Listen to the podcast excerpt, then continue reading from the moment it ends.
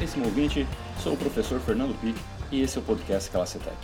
Em tempos de quarentena por conta do coronavírus, como manter o contato com seus alunos e também com sua equipe de trabalho, sejam eles professores ou corpo técnico? Então vamos para o episódio para conhecer algumas das principais ferramentas tecnológicas disponíveis e o melhor, todas com versões gratuitas.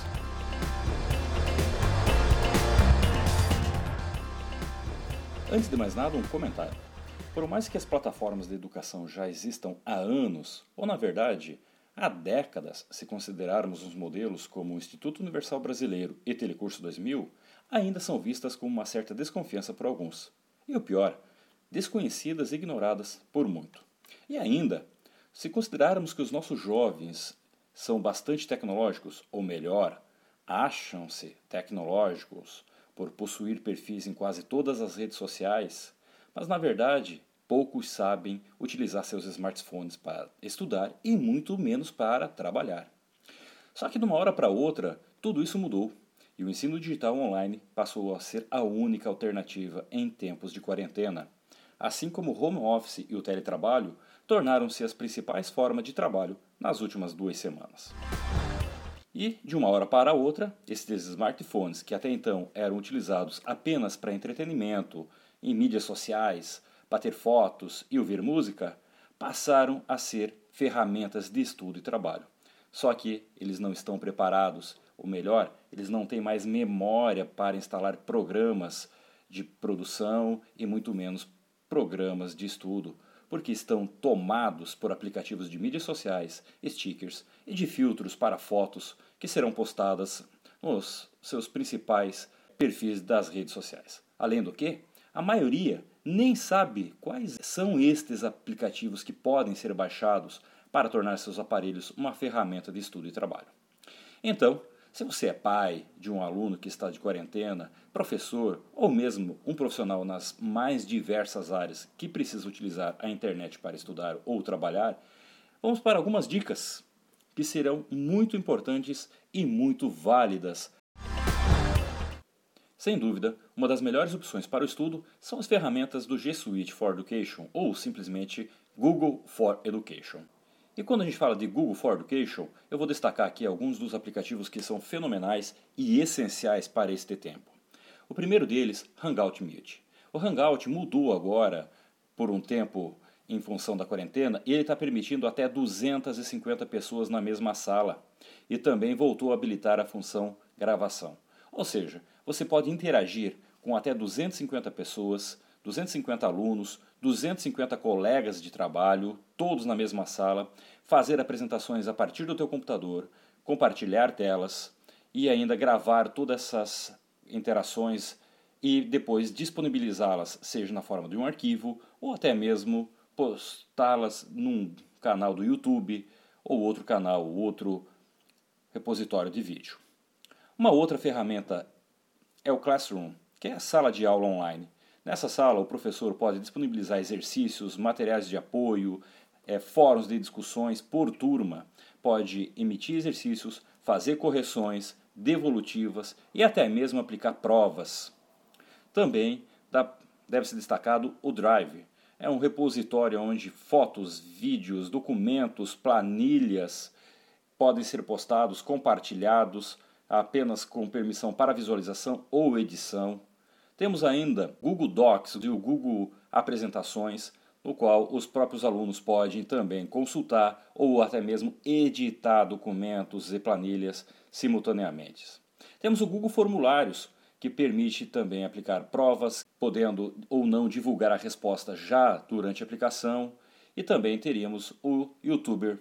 O YouTuber tem uma função, não sei se todos conhecem, é, você pode criar um canal para si e a partir desse canal você terá acesso ao YouTube Studio, no qual você pode fazer transmissões ao vivo ou mesmo subir seus vídeos que foram gravados lá no Hangout Meet e deixar esses vídeos disponíveis com três maneiras. Privado, só você pode ter acesso. Não listado é um tipo de vídeo que está na rede que qualquer pessoa pode acessar desde que tenha o link de acesso. E depois também temos o aberto, que é qualquer pessoa pode pesquisar e chegar no seu vídeo buscando pelas palavras-chave. Então, estas são as principais ferramentas do Google for Education. Tem outras, muito mais ferramentas do Google for Education, mas com essas já dá para fazer uma aula super especial, dá de colocar pessoas online simultaneamente como se estivessem presentes, fazer aplicação de provas, de trabalhos, é, correções, tudo isso online, sem o risco, sem a necessidade de aglomeração. Então, os alunos estarão seguros em suas residências e estarão ao mesmo tempo presentes em uma sala de aula. Nós temos também uma outra aplicação que é o Loom, www.loom.com. Ele serve para gravação de telas. Como na versão gratuita ele tem uma certa limitação de tempo, mas é muito bom, já é o suficiente para fazer algumas explicações, alguns tutoriais em que o professor pode fazer na sua própria tela, gravar essa tela e divulgar e compartilhar ela depois com os seus alunos. Nós temos ainda, quando a gente fala em reuniões, aí já vai um pouco além das salas de aula também, nós, já no mercado de trabalho, é, para fins profissionais, nós voltamos lá no Hangout Meet, que é muito utilizado pelas empresas para poder fazer reuniões presenciais, à distância, virtuais, presenciais, virtuais. Não dá para se esquecer também do próprio Skype, é, dos grupos de WhatsApp, não sei se todos sabem, mas a partir de um grupo de WhatsApp você pode chamar, fazer uma ligação e selecionar quais pessoas daquele grupo você vai ligar e vai fazer uma teleconferência ou até mesmo uma videoconferência. E tem uma outra ferramenta também que poucos conhecem, que é o Anchor. Anchor é A-N-C-H-O-R.fm, Anchor FM no qual você também pode fazer uma reunião é, por voz, você é, tendo o Anchor instalado no seu, no seu celular, você envia o convite para outras pessoas que também têm o Anchor instalado, e a partir dali você pode fazer uma conversa, e essa conversa pode ser gravada, inclusive. O Anchor é o mesmo aplicativo que eu utilizo para editar e postar os meus podcasts.